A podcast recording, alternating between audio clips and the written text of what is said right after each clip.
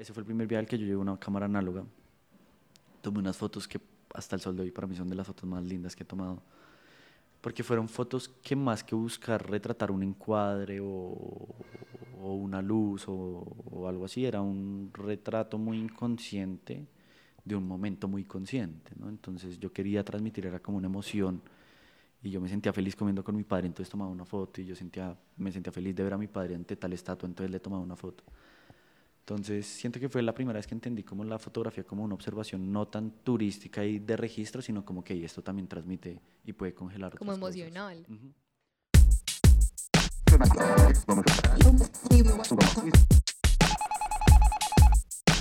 Severo.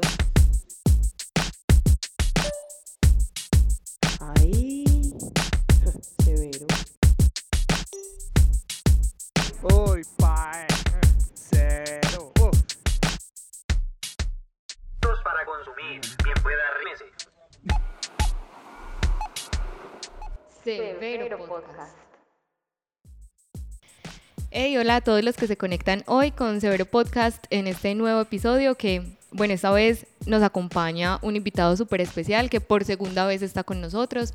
La primera vez tuvimos un problemita, se nos dañó el audio, pero bueno, pudimos repetirlo y traerlo nuevamente para que nos dé como todas sus enseñanzas. Él es Moreno Blanco, es por el momento se dedica a ser director de cine eh, y hoy estamos desde el Open Lab. Esto es un espacio brutal en Manila, acá en el poblado. Y si escuchan algunos ruidos es porque estamos debajo de una oficina, que el piso es en madera, entonces traquea impresionante. Pero bueno, vamos a intentar hacerlo igual con los ruidos. ¿Cómo estás, Moreno? Bien, todo bien, estamos vivos. ¿Cómo va la vida? Bien, amable. Sí. Linda, sí. Qué sí, bueno. amable.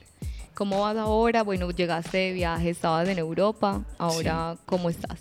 Bien, estuve en Europa cerrando un proceso de, de cinco años. Em, y bien, volví a Latinoamérica por un tiempo indefinido. Tenía muchas ganas de volver a, a esta tierra tan viva y tan llena de alma, ¿no?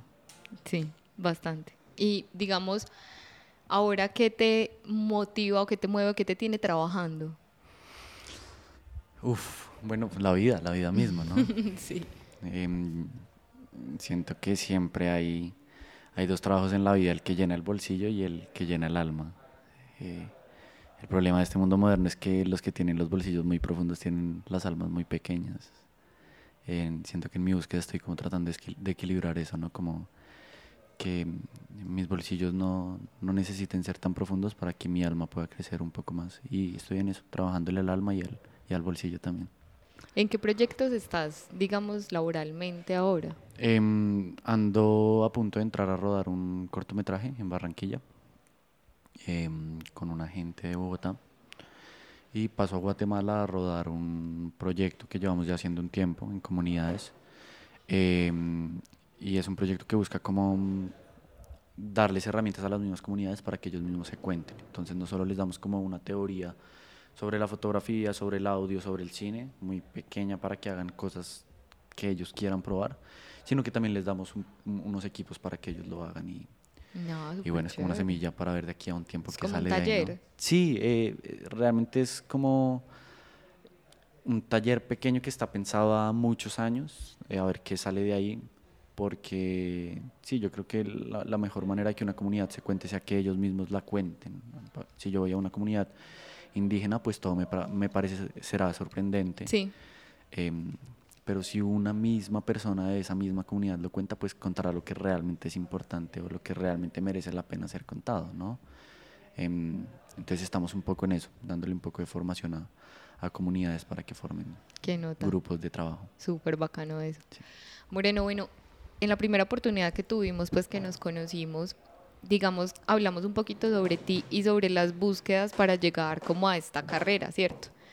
Em, pues o a esta, no sé, ¿cómo le llamarías tu oficio o profesión? Bueno, no sé. Eh, ¿Podemos contar un poquito sobre ese proceso, sobre ese cambio que inicialmente empezaste estudiando otra cosa y eso te llevó a hacer otras búsquedas como para, como para saber de dónde vienes de alguna forma? Sí, a ver, yo salí del colegio, yo siempre tuve problemas en el colegio, porque mm, como que a mí lo que me pasaba un poco era como que cuando empezaba el año lectivo a mí me daban los, los libros y yo como que los estudiaba en mi espacio y cuando nos explicaban las cosas yo ya las sabía, entonces yo me distraía demasiado e incluso como que no ponía atención y eso a las figuras autoritarias del colegio pues les molestaba, ¿no? El problema de la educación moderna es que no es una educación que esté pensada en liberar la mente, sino en coartarla. Y, y si la educación no es liberadora, pues el sueño del oprimido siempre va a ser convertirse en el opresor, ¿no? Entonces yo siento que a ellos les costaba un poco ver una figura medianamente libre y que no estaba poniendo cuidado. Y tuve mucho conflicto en el colegio. em, y a mis padres muchas veces les dijeron como métanlo en un colegio creativo o artístico porque este muchacho no sirve para hacer planas y para poner cuidado. Y yo siento que mis padres un poco como respaldados en el miedo de, de si no trabajas no comes porque en este mundo tienes que hacer una carrera y hacerte un nombre y todo eso, pues nunca, nunca pensaron como que puede que sí sea a través del arte que este muchacho tenga que hacer cosas. Em, salí del colegio y me metí a estudiar aviación, que era como algo que mi padre siempre había inculcado en mí para hacer.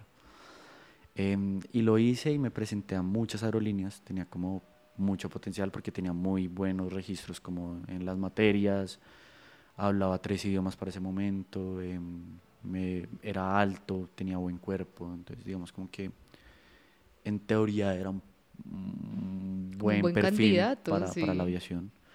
Y en ningún lugar me acogían y curiosamente siempre me quedaba en la prueba psicológica, pero nunca me decían como por qué, como qué parte era. Y yo siento que era eso, que era como, como una distracción o que no era, pues que sí, que no era una persona tan obediente y como tan centrada, sino que tenía muchas aristas Ujú. que yo supongo que el arte de alguna manera me ayudaba a encontrar, ¿no? Entonces después de eso yo me frustro, tengo un viaje a China con mi padre por casualidad, mi padre trabaja en la producción de eventos y salió un evento gigante en Bogotá, donde básicamente él tenía que iluminar casi que toda la ciudad. Eh, y era como un proyecto tentativo, entonces le pagaron como unos tiquetes para que él fuera a China a estudiar las máquinas que necesitaba y todo eso, y pues yo lo acompañé. Y en ese viaje viajamos con otras dos personas, que uno era un, el socio de mi padre en ese proyecto y el otro era el otro acompañante de ese señor. Y esta persona era un antropólogo súper fascinante, o sea, el perfil que uno ve en cualquier película americana de Jurassic Park, que era como un señor Sí. bajito, gordito, peli blanco, con lentes así delgaditos y, y que usaba chalecos, cafés y, y era así, era así tal cual. Y era una persona fascinante, o sea, hablar con él, el mono se llama, hablar con el mono era muy lindo. Yo siento que en ese momento yo no me hacía tantas preguntas, o le tenía mucho miedo a hacerme tantas preguntas sobre la vida, eh, o quería encontrar muchas respuestas más bien.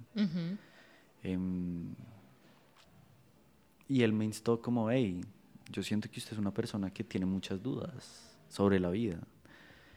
Eh, búsquelas. Y yo en ese momento pensaba que me hablaba de buscar respuestas. Y ahora entiendo que se trataba de buscar más Más preguntas. preguntas. ¿no? Siento que el, el conocimiento y el vivir es eso, no es encontrar respuestas, es encontrar preguntas más profundas o preguntas más grandes que, que le ayuden a mi mente y a mi alma a crecer. ¿no? Em, entonces, bueno, pues volví de ese viaje con la idea, ese fue el primer viaje al que yo llevé una cámara análoga. Tomé unas fotos que hasta el sol de hoy para mí son de las fotos más lindas que he tomado. Porque fueron fotos que más que buscar retratar un encuadre o, o una luz o, o algo así, era un retrato muy inconsciente de un momento muy consciente, ¿no? Entonces yo quería transmitir, era como una emoción y yo me sentía feliz comiendo con mi padre, entonces tomaba una foto y yo sentía, me sentía feliz de ver a mi padre ante tal estatua, entonces le tomaba una foto. Entonces siento que fue la primera vez que entendí como la fotografía como una observación no tan turística y de registro, sino como que esto también transmite y puede congelar Como otras cosas. emocional. Ujú. Vuelvo a Colombia, voy a La Guajira a acompañar como una misión cristiana que hacía como, em, sí, como llevaba mm, Biblias y comida. Hasta ese momento, para mí, dentro de mi teología, eso era, eso era lo correcto. Y en ese viaje me pusieron como traductor del equipo audiovisual. Y el equipo audiovisual no quería tra- eh, traducir nada, entonces simplemente me dijeron como, no, pues toma una cámara y graba cosas. Grabé muchas cosas que nunca vi, nunca vi ese material. Pero después ellos me escribieron un correo como, oye, esto nos gustó demasiado, creemos que deberías dedicarte un poco a esto. Y en enero de 2016 yo pues hago un curso de fotografía y, y casi que encuentro como que hay una manera como de retratar lo que yo veo y que a veces sentía que la gente no podía ver. Em, porque es como si, por ejemplo, ves una estrella fugaz, ¿no? Entonces tú la ves y le dices al otro como, ay, mira, y cuando ya ya, no ver, ya no está. Pero si puedes tomarle una foto o un video, pues después le puedes mostrar al otro como, mira. Que siento que era un poco lo que me permitía la fotografía, entender mi mundo y poder retratarlo y mostrárselo a la gente, ¿no? Durante 2016 estuve un poco en esa búsqueda, aprendiendo a tomar fotos, logré comprarme una cámara, mis padres me compraron un lente y empecé a hacer cosas, empecé a salir a la calle a tomar fotos. Y ya Solito. sí, sí, porque básicamente mi vida era, todavía yo pensaba que iba a estudiar, o sea, para mí la fotografía no era Todavía plan de estabas vida. pensando en vivir Yo de la quería aviación. ser aviador. Ah, Entonces, yo como que mi, mi vida era en la mañana mandar hojas de vida y en la tarde salir a tomar fotos y tratar de lidiar con, con el caos de Bogotá, ¿no? Con esta ciudad tan gris y, y como tan agresiva y tan violenta y tan rápida, ¿no? Entonces, como que trataba de escabullirme dentro de la gente y tomar fotos mientras se podía. Fue un año bien extraño, bien violento, bien triste, pero de mucho crecimiento, siento yo. Y ya en 2017 tomo la decisión de dedicarme a la fotografía, como que esto me gusta, esto tengo que hacerlo. Porque a final de 2016 hice un proyecto que nunca publiqué y otra persona que hizo exactamente el mismo proyecto con la misma persona se ganó un premio gigante. Y, sí. y yo fui como, Nah. una persona con la que salía en esa época, pues me dijo como, hey, mira todo lo que te pierdes por miedo. Y fue como, "Mm". Entonces ahí empecé a, mm, a tomármelo en serio. 2017 empecé a hacer fotos seriamente, empecé a meterme dentro del medio. Y ahí fue cuando me, me, me decidí irme para España. Entonces en 2017 llegué a España y estuve ahí trabajando como súper juicioso. Em, fue curioso porque yo me mudé allá buscando que me enseñaran a documentar, o sea, el proceso de documentar algo y de cómo construir un documento. Y terminaron enseñándome a hacer documentales de cine. Ujú. Entonces, hasta ese momento mi cercanía al cine era muy escasa. Porque yo decía, como es que lo que yo hago en foto no lo puedo hacer en video. Porque tengo que moverme y yo moviéndome no puedo. Y en efecto sí podía. Sí pudo. Entonces fue una búsqueda así, fue todo como muy accidentado. O sea, como, Ujú. como que yo quería hacer algo y terminaba haciendo otra cosa, pero también he ido aceptando que ese es como el, el ritmo de mi vida y, y me interesa y me, me apasiona también. Y ya los últimos dos años me he dedicado sobre todo como a disminuir el ritmo, porque en esos años siento que todo me llegó tan rápido, es decir, me di a conocer al medio tan rápido y me llegó trabajo tan rápido y me conocían tan rápido y me llegaba tanto dinero tan rápido que, que pues eso le alimenta el ego a uno, ¿no? Y, Total. y en un momento era como, ah, es que yo soy tal y yo soy moreno blanco y todo eso. Y, y estos dos años ha sido como un poco como entender que realmente no soy nadie. O sea, eso solo es una experiencia que me está pasando y, eh, y me está pasando para enseñarme cosas muy profundas a mi alma. Em, y sí, estos dos años siento que le he bajado al ritmo conscientemente. He dejado de hacer tantas cosas por hacer y he empezado a hacer más por sentir y por querer hablar de algo que realmente quiero hablar. Eh, y también me he dedicado de lleno a la escritura. Entonces estoy con eso. Saqué un libro el año pasado y Ujú. ahorita estoy escribiendo otro. Sí, Sí. ya estás escribiendo otro. Sí, la, la, la entrevista pasada. no- Hablamos mu- pero sí, hablamos de mucho del libro del primero. Sí, yo, que yo dije que no tenía planes de escribir otro pronto y Y ya sí. pues sí. La Me vida, la encanta. vida.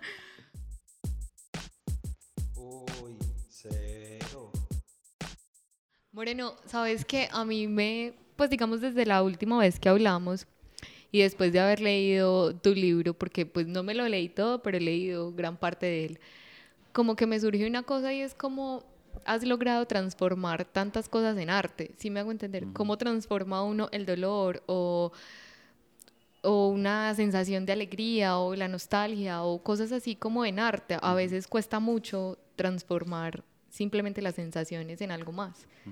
¿Cómo crees vos que ha sido ese proceso para ti? Pues cómo aprendiste o, o- o no sé si siempre lo tuviste. Yo creo que lo desaprendí realmente. ¿Sí?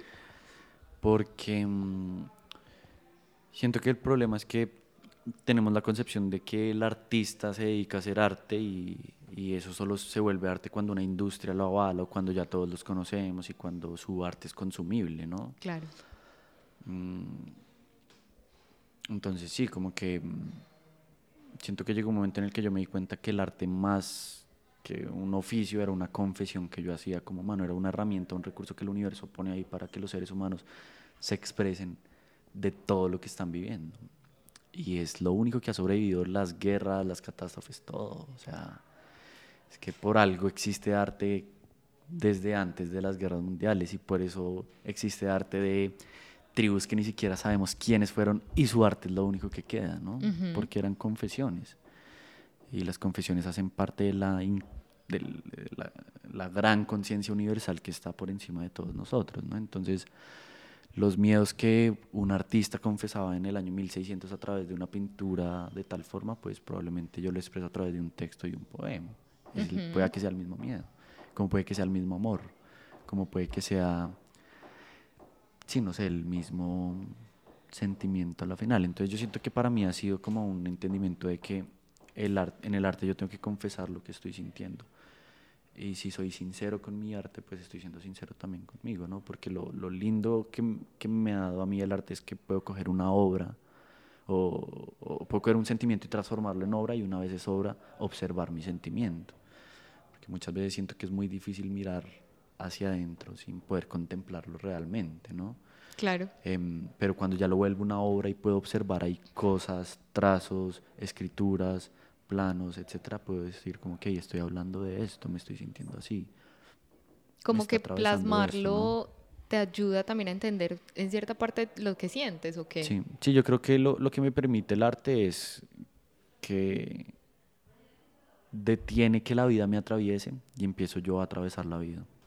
¿Me ¿Entiendes? Como que la vida deja de romperme y ese nudo aquí de sentimientos y emociones se deshace y simplemente sale de uno para que uno lo pueda contemplar. Ujú. Em, y por eso siento que es muy importante desindustrializar el arte, pues, porque a la final lo que estamos haciendo no es arte, es entretenimiento. Y el entretenimiento es divertido, pero el Claro. arte es necesario. Y es ahí donde está la Y diferencia. no necesariamente es divertido siempre. es, es humano. Y el humano es amor, pero el humano también es miedo. Y el humano es paz, pero también es violencia. Y el humano es, es luz, pero también es caos, ¿no? Entonces siento que industrializar el arte es creer que todo arte es bueno, positivo, consumible y perfecto, ¿no? Y, y realmente no, el arte sigue siendo una confesión humana. De hecho, eso me recuerda a parte de la conversación que tuvimos la vez pasada y es sobre el valor y el precio. Ujú. Entonces tú diferenciabas como ambas cosas, como no es lo mismo darle valor a mi trabajo que ponerle un precio. Ujú. Muchas veces, pues como que nos decías algo así, no sé si lo entendí mal, eh, y era como que muchas veces sentías que podía disminuirle el valor cuando le ponías un precio. Sí, sí, es generalmente lo que pasa cuando... O sea, el- el- el valor de las cosas es lo que es inme- inmesurable, ¿me entiendes? Las cosas tienen mucho valor o poco valor, pero no puedes decir como tiene mil de valor, pero precios sí tienen. Y puedes decir, vale mil, vale dos mil, vale tres mil, ¿no? Entonces generalmente pasa eso, cuando las cosas adquieren un precio es porque pierden, pierden su valor real. Y, y por eso el arte es tan caro. Y generalmente el arte que es absurdamente caro también es arte que, que su valor está muy disipado o muy extraño, ¿no? Em, y que muchas veces ni siquiera el propio artista ha pensado en darle un precio, sino que, o sea, para mí el- los mayores artistas no están en galerías o, o eso. Hay muy buenos artistas en galerías, muchos.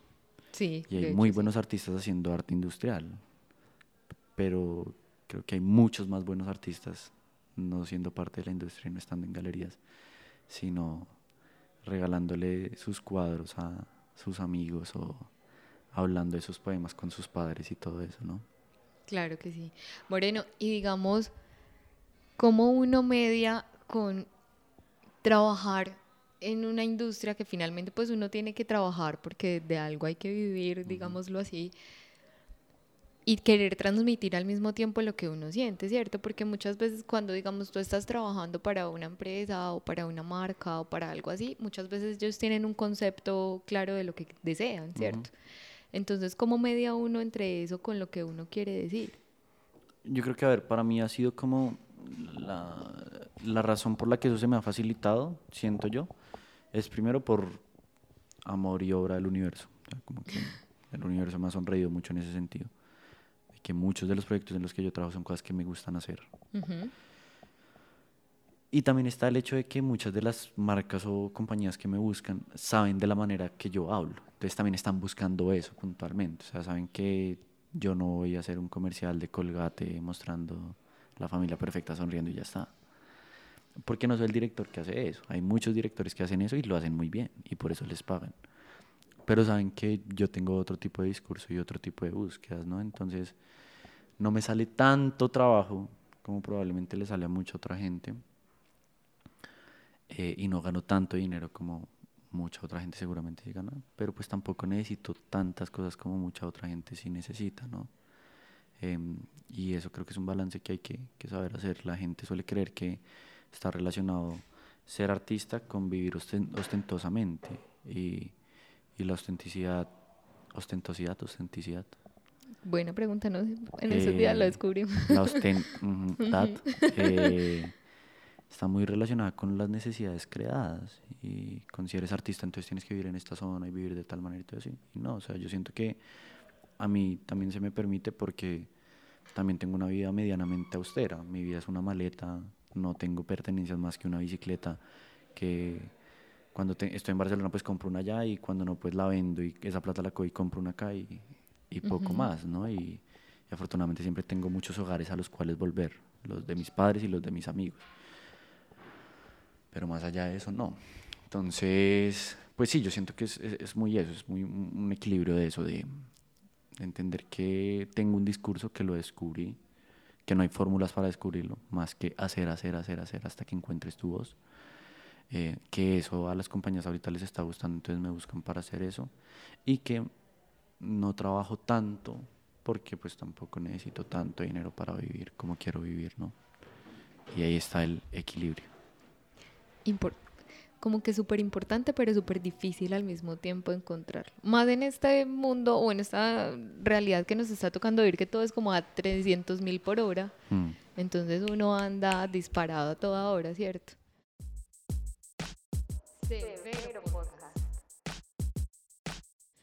Sabes que ahorita estaba, por ejemplo, teníamos otra entrevista del podcast y hablábamos de cómo se define uno, ¿cierto? Entonces era como, ¿quién sos? Entonces era como, ah, yo soy periodista, o ah, yo soy fotógrafo, o ah, entonces es como, pues como que hablando contigo me pongo a pensar que uno igual que la conclusión que ese día, pues que ahorita llegamos era como uno puede ser muchas otras cosas que no ser simplemente mi profesión. Total, Pero uno se encasilla, cuando crece, cree que la profesión es lo único que uno es total.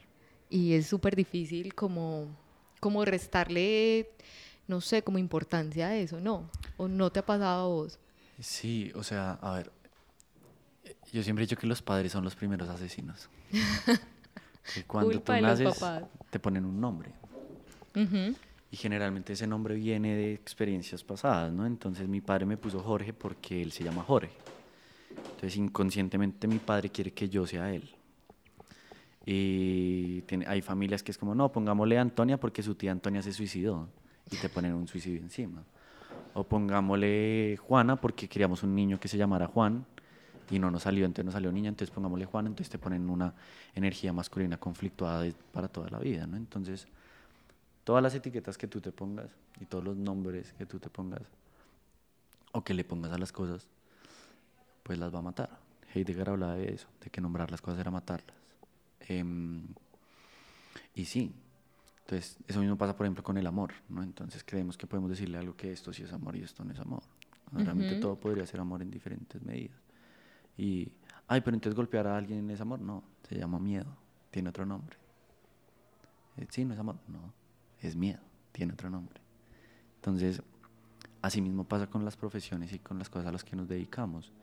Hay que entender que nosotros obedecemos a un sistema de producción que viene de una educación fordiana donde simplemente crean personas para producir. El epítome de la educación fordiana es un empleado que no se queje. Eh, y para eso tú tienes que, para, para que un empleado no se queje, tiene que hacer parte de una cadena. Y para hacer parte de una cadena, pues tienes que crear puestos establecidos. Entonces, por eso tú ves y ves la vida de Miguel Ángel, por ejemplo, y él era todo menos pintor, lo que más odiaba hacer era pintar. Y era en lo que más trabajaba. Pero el man le encantaba hacer mil cosas más. Y las hacía. Nosotros hemos perdido un poco eso. Más que porque querra- querramos perderlo, el sistema tampoco nos lo permite tener ahora. Porque si nos dedicamos a muchas cosas, pues también es difícil un poco sobrevivir a este sistema, ¿no? Como balancearlo y... Em, sí. Y por eso a mí me parece un poco curioso mi, mi experiencia en ese caso, porque siento que cada vez, o sea, antes yo sí era como, ¿tú, ¿tú qué eres? Yo, fotógrafo, director. ¿no? Ahora digo que soy humano y probablemente en unos años diré que soy nada. Y, y estoy en ese proceso ¿no? de convertirse en, en nadie. De, de la posibilidad de ser nadie es la posibilidad de ser todo, justamente, ¿no? De, ¿Y crees que sí? O sea, me nace la duda, creo que puede ser una conversación un poquito muy profunda, pero ¿tú crees que sí es posible uno llegar a hacer nada? Pues, o- y, y poderse convertir en todo, como transmutar constantemente. ¿Crees que sí? O sea, a ver, yo creo que no sea algo así como que uno llegue a un, a un punto de iluminación donde uno ya pueda decir como ya no soy nada de este plan y todo eso. Pero si llega a un punto de conciencia donde todo lo puede llevar a ese aprendizaje de nuevo. Entonces no quiere decir que yo ya me vuelva nadie, Ujú. sino que si, por ejemplo, en 10, 15 años yo me vuelvo un director gigante, en ese epítome y en esa cima, voy a recordarme como no eres nadie. Pues, no, no, ah, usted no es nadie, no, sino, pues esto no eres tú, esto solo es una experiencia. esto no Es como verdad, esa, es como esa pelea con el ego, si me hago todo el tiempo. es Pero es que no tiene que ser una pelea. Bueno, y, pero y- se, y se tampoco hay que matar el ego. O sea, yo siento que hay que aprenderlo a a habitar, a dejarlo estar. Porque es el, el concepto del yin y el yang, ¿no? O sea, como que está la parte blanca que tiene una pepa pequeña, Negra. oscura, y está una parte oscura que tiene una parte pequeña brillante. Em, y las dos se necesitan para mover. Entonces, a ti te puede mover la luz y de vez en cuando se te aparece la oscuridad, o te puede mover la oscuridad y de vez en cuando se te aparece la luz. Eh, La mayoría del mundo vive así en este momento, ¿no? Quizás por eso hay tanto miedo y por eso hay tanto caos. Pero mm, yo siento que puede llegar uno a ese punto donde uno lo mueva la luz y lo mueva el amor y de vez en cuando aparece la, la oscuridad para recordarle a uno que todo tiene que ser un equilibrio, que todo tiene que ser un movimiento y que uno siempre puede volver a, a la luz, ¿no? Entonces es eso, yo no siento que uno llegue a niveles de perfección. La perfección es muy aburrida. Galeano Qué dice que. Galeano dice que, que nos permitamos seguir siendo humanos y que la perfección siga siendo el aburrido privilegio de los dioses. Em, y yo siento que es eso, o sea, yo no, no creo que algún día llegue a ser nadie o un- una persona muy iluminada, muy en paz, pero creo que sí puedo llegar a un punto donde todo lo que me pasa en mi vida lo vea como un aprendizaje y lo abrace con amor, así sean experiencias muy dolorosas, ¿no? Y me permita transitar ese dolor y esa emocionalidad. eh, me permita a mí mismo, o sea, me permita a mí mismo atravesarlo y no que eso me atraviese a mí, ¿no? Yo creo que, sabes que eso es como uno de los aprendizajes más importantes que yo creería que ahora hay que como que trabajar, sino que se vuelve difícil porque siento que uno no está formado jamás para como para hacer frente a esas cosas, ¿cierto? Ujú. Y es como hace uno para que como para que las cosas no lo afecten a uno, sino uno poderlas transitar y saber que van a pasar eventualmente también, ¿cierto? Ujú. eh, digamos ahora uno pensando como creativamente, pues como que uno tiene que crear y, y- y estar inspirado o cosas así, es, es difícil porque entonces pasa esto que uno no tiene como ese control de las emociones, entonces todo lo afecta, entonces deja de crear, entonces deja de hacer cosas. Eh, ¿Encontraste alguna forma tú que te sirviera como para adquirir esos aprendizajes o Sí, pues Es- dejar de verlo justamente como algo, como un- una constante productiva y un productivismo desenfrenado. Y es como cuando no tengo inspiración, pues no me inspiro y no hago nada y ya está. Y cuando tengo inspiración, pues hago cosas. Con y cuando me inspira el, el amor, pues hago cosas que hablen de amor. Y cuando me inspira una ruptura, pues hago cosas que hablen de una ruptura, ¿no? Em, sobre todo es como, más que entender cómo lidiar con, para que las cosas no me afecten, es dejar que me afecten en la manera en que tienen que afectarme. Generalmente sobredimensionamos la afectación de algo y nos rehusamos al dolor. Y, y lo que nos hace sufrir no es el dolor, sino la resistencia al dolor.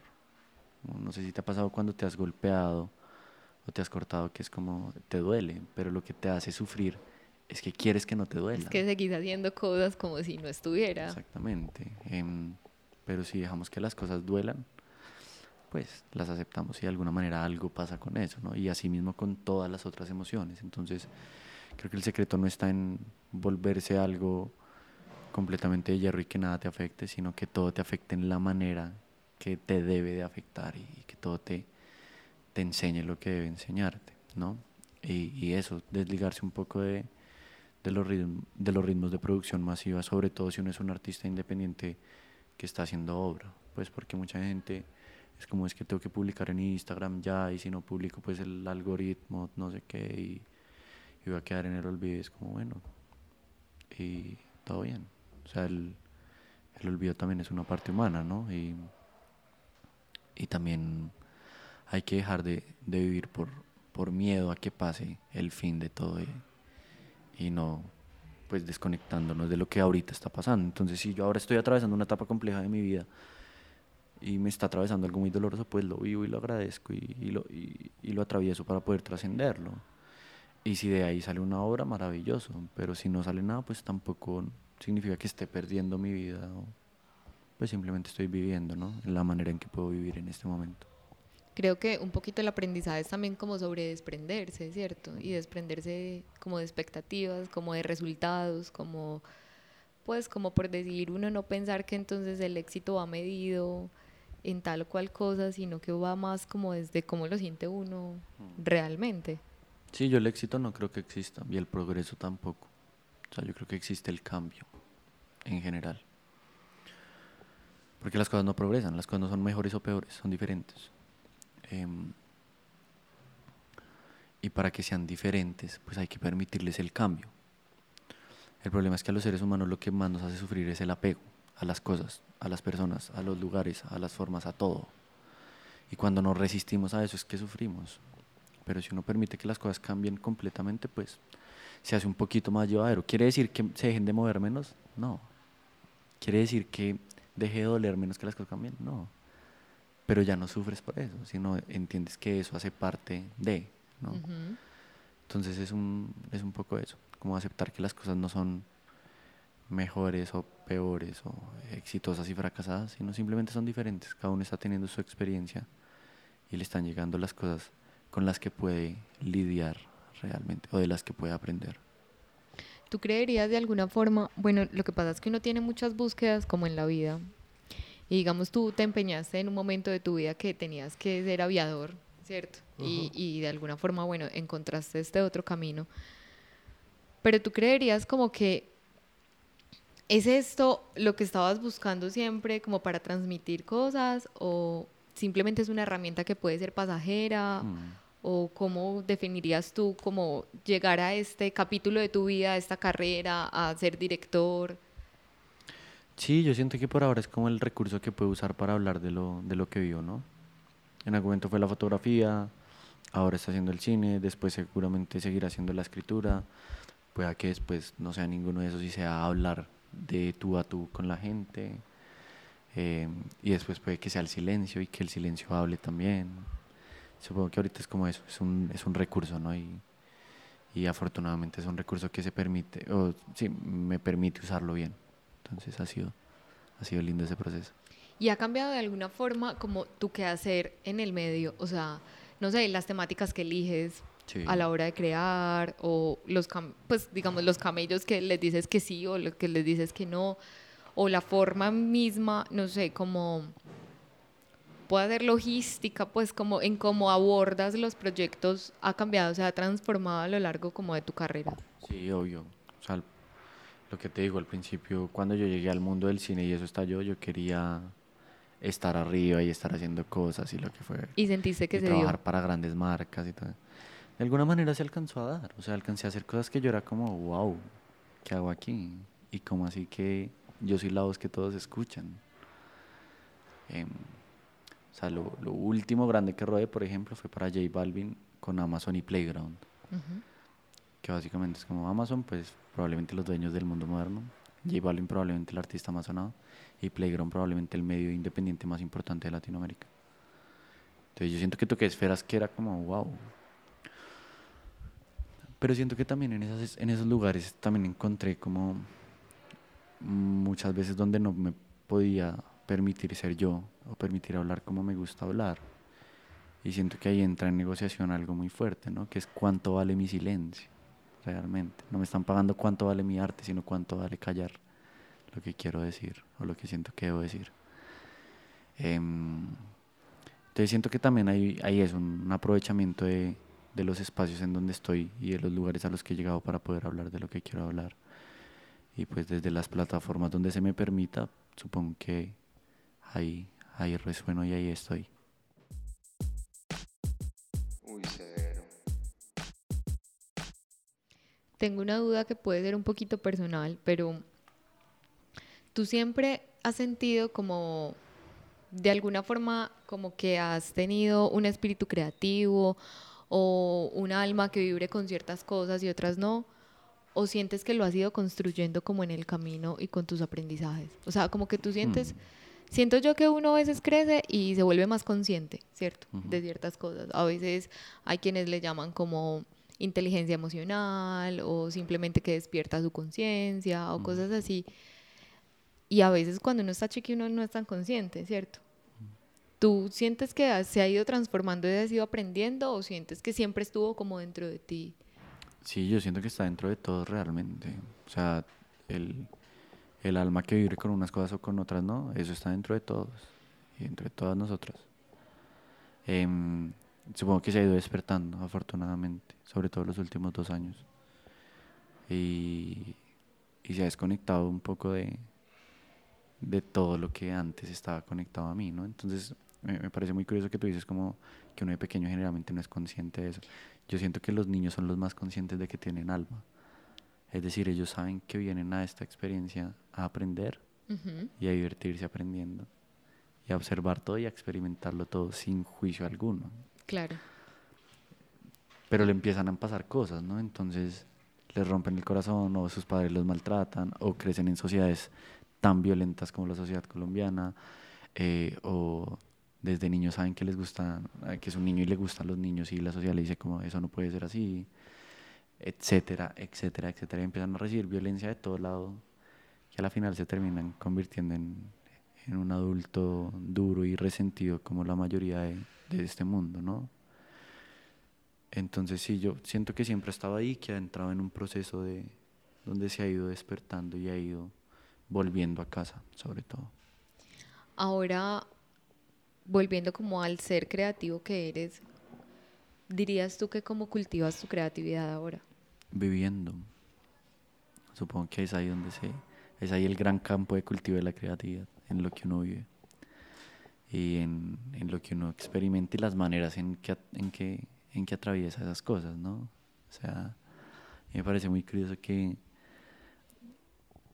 hay cosas muy fuertes que me han generado proyectos muy interesantes eh, que a la final nacen de una duda. Entonces, por ejemplo, una ruptura amorosa me genera la duda de por qué duele el amor y de ahí sale un proyecto gigante.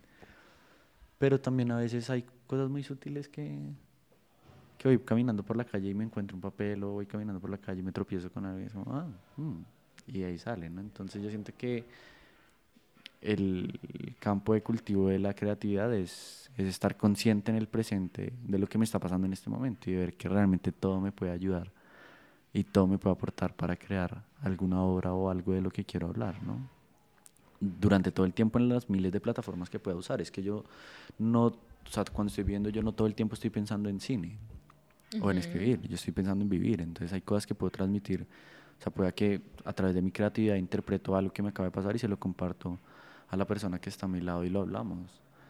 O lo puedo hacer en un formato más grande y hago un corto y puedo hablar de eso con mucha más gente. O, a mí no, no hay que pensar todo en el alcance de o en el alcance masivo, sino también hay muchas, somos muy creativos también cuando hablamos de tú a tú, Claro que sí. proceso muy constante. Y entre más presente sea ese proceso, creo que más constante va a ser también. Eh, digamos,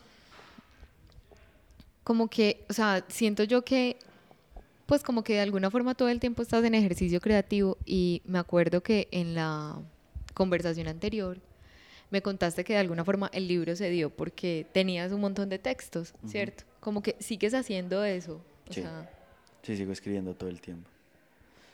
Em, porque es que es algo que me pasa, o sea, es que a mí me pasa algo y de una cojo el celular para escribir cosas. Entonces, por ejemplo, hubo algo que escribí hace poco, em, que no sé si saldrá en un libro realmente, porque el libro que estoy escribiendo ahorita no es de poesía. Em, pero sí, por ejemplo, esto lo escribí el 5 de septiembre de 2021, que era el día que estaba tomando el vuelo para aquí, y puse, la mayor trampa es vivir para contarlo, solo vive por vivir, vive por el simple y mero hecho de vivir, de estar vivo y de vivirlo todo. No busques más inmortalizarte, vuélvete nadie. Solo entonces encontrarás tus verdaderos deseos y tus verdaderas pasiones libres de juicio y motivaciones externas. Es como que todo el tiempo estoy tomando notas, ¿no? Y eh, en algún momento fui a la playa el 12 de julio y escribí lo siguiente, lo hermoso del amar. Amar es el acto más puro del humano, del humano que más que cuerpo es alma y más que intuición es conciencia. El humano es el animal más sentipensante, siente todo el mundo de afuera y piensa todo el mundo de adentro. Y en ese pensar entiende, y en ese sentir experiencia. Entender y experimentar este mundo es una experiencia violenta, no porque el mundo en sí sea violento, sino porque lo hemos vuelto así. Vivimos en el constante sobrevivir, escapando, huyendo, buscando cómo salvarnos de la vorágine del miedo. El miedo a no ser nuestros, nuestros como la comida que conseguíamos y el refugio que nos construíamos, nuestros como las relaciones que desarrollábamos, nuestros como los latires, los latires que no contábamos y solo dejábamos estar. Por eso amar es el acto más puro, porque se necesita ser un humano lleno de nobleza y de valentía y de esperanza y de paciencia y de locura para sobrevivir esta, esta vorágine. Pero se necesita aún más nobleza y valentía y esperanza y paciencia y locura para en medio de todo y en medio de tanto seguir amando. Se necesita humanidad para amar. Amar es el acto más puro. Y todas son cosas como que a mí me van llegando como en pensamientos y los voy escribiendo, ¿no? Entonces... como que lo transformas en un texto. Sí, pero eso mismo pasa cuando vivo algo y me encuentro con un amigo o una amiga y, y hablamos sobre la vida y me cuenta un problema y le doy un consejo. Entonces, pu- ah, vuel- vuelvo a la pregunta anterior que me hacías, ¿no? Como que siento que la creatividad está en todo. Solo que solemos creer que solo somos creativos cuando somos productivos. En cuanto Exacto. logramos crear un producto que sea vendible. Pero realmente no. Yo soy creativo todo el tiempo. Creativo cuando un amigo me cuenta sobre eh, un tema que tiene en la cabeza por el trabajo y yo le doy una respuesta creativa sobre cómo solucionarlo. Y soy creativo cuando voy por ahí, por la calle, imaginándome que no tengo que pisar las líneas. Y todo eso también puede ser creatividad, ¿no?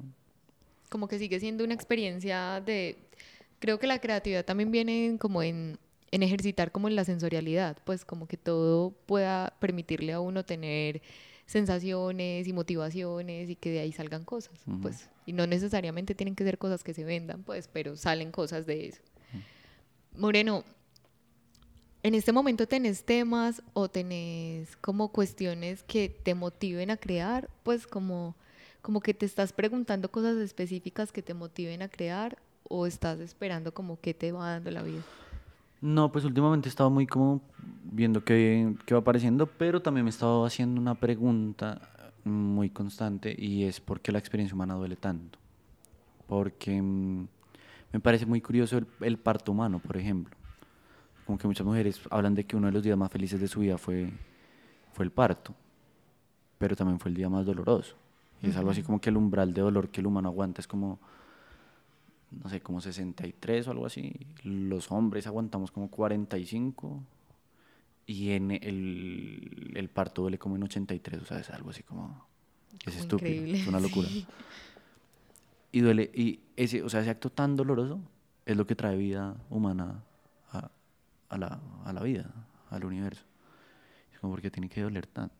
Y eso mismo se transmuta todo, ¿no? Como que siento que nosotros los humanos, por el hecho de ser los seres sentipensantes de esta tierra y los seres conscientes de esta tierra, como que todo también nos duele mucho en una medida muy, muy fuerte, ¿no? Y, y he estado preguntándome eso, entonces supongo que de ahí en algún momento saldrá algo.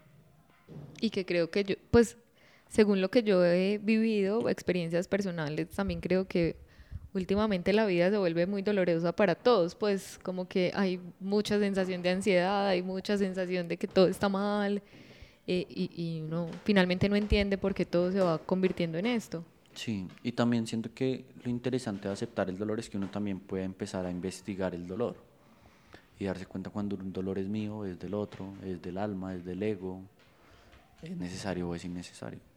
Claro que sí.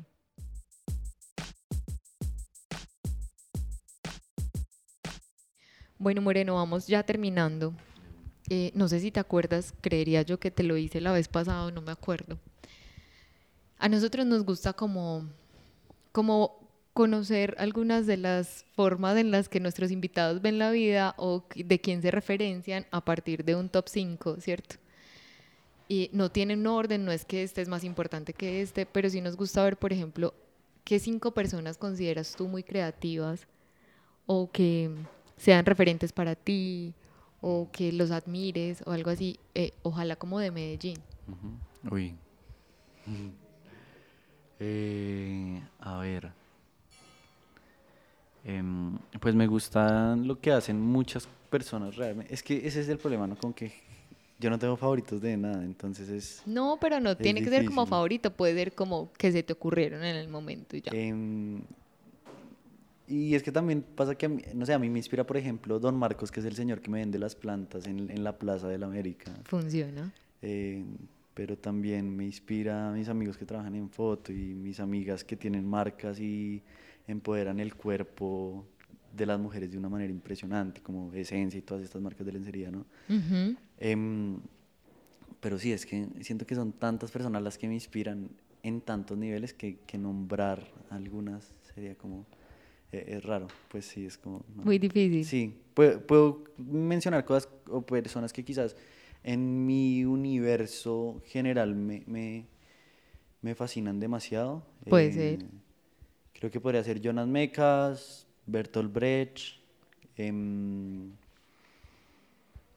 Fernando González, em, hmm, Carl Jung, uf, Alan Watts, uf. Em, sí, no sé, Alex, Alex García, León Siminiani, em, John Wilson. John Wilson es el mejor director vivo. Eh, y puf, no sé, también me, me gusta mucho el trabajo de mujeres como Agnes Barda. Em, me gusta mucho también como... Es que sí, no sé, me, inspiran tantas cosas que es como... Uf, fue pucha. Pero sí, en general, no. Todo lo que, me inspira todo lo que esté vivo. Y que esté vivo conscientemente. Creo que esa puede ser la mejor respuesta. Creo que es la mejor respuesta. Sí, Claro que me sí. inspira todo aquello que esté vivo y que esté vivo conscientemente. Y ojalá consciente del amor que es. Qué nota. Me encanta. Bueno, Moreno, ya llegamos al final. Gracias. Gracias por otra vez estar con nosotros, como por repetir y querer abrir nuevamente como tu vida y tu corazón ante nosotros y contarnos como tus experiencias. No, Espero que, que todos los que se hayan conectado hoy con este episodio se lo hayan soñado, que hayan aprendido, que les deje preguntas, que, que nada, que se motiven a hacer muchas cosas a partir de las experiencias que también ha tenido Moreno. No, gracias a ustedes por el espacio y a todos los que por ahí se conectan y escuchan. De una. Nos escuchamos en una próxima oportunidad. Chao.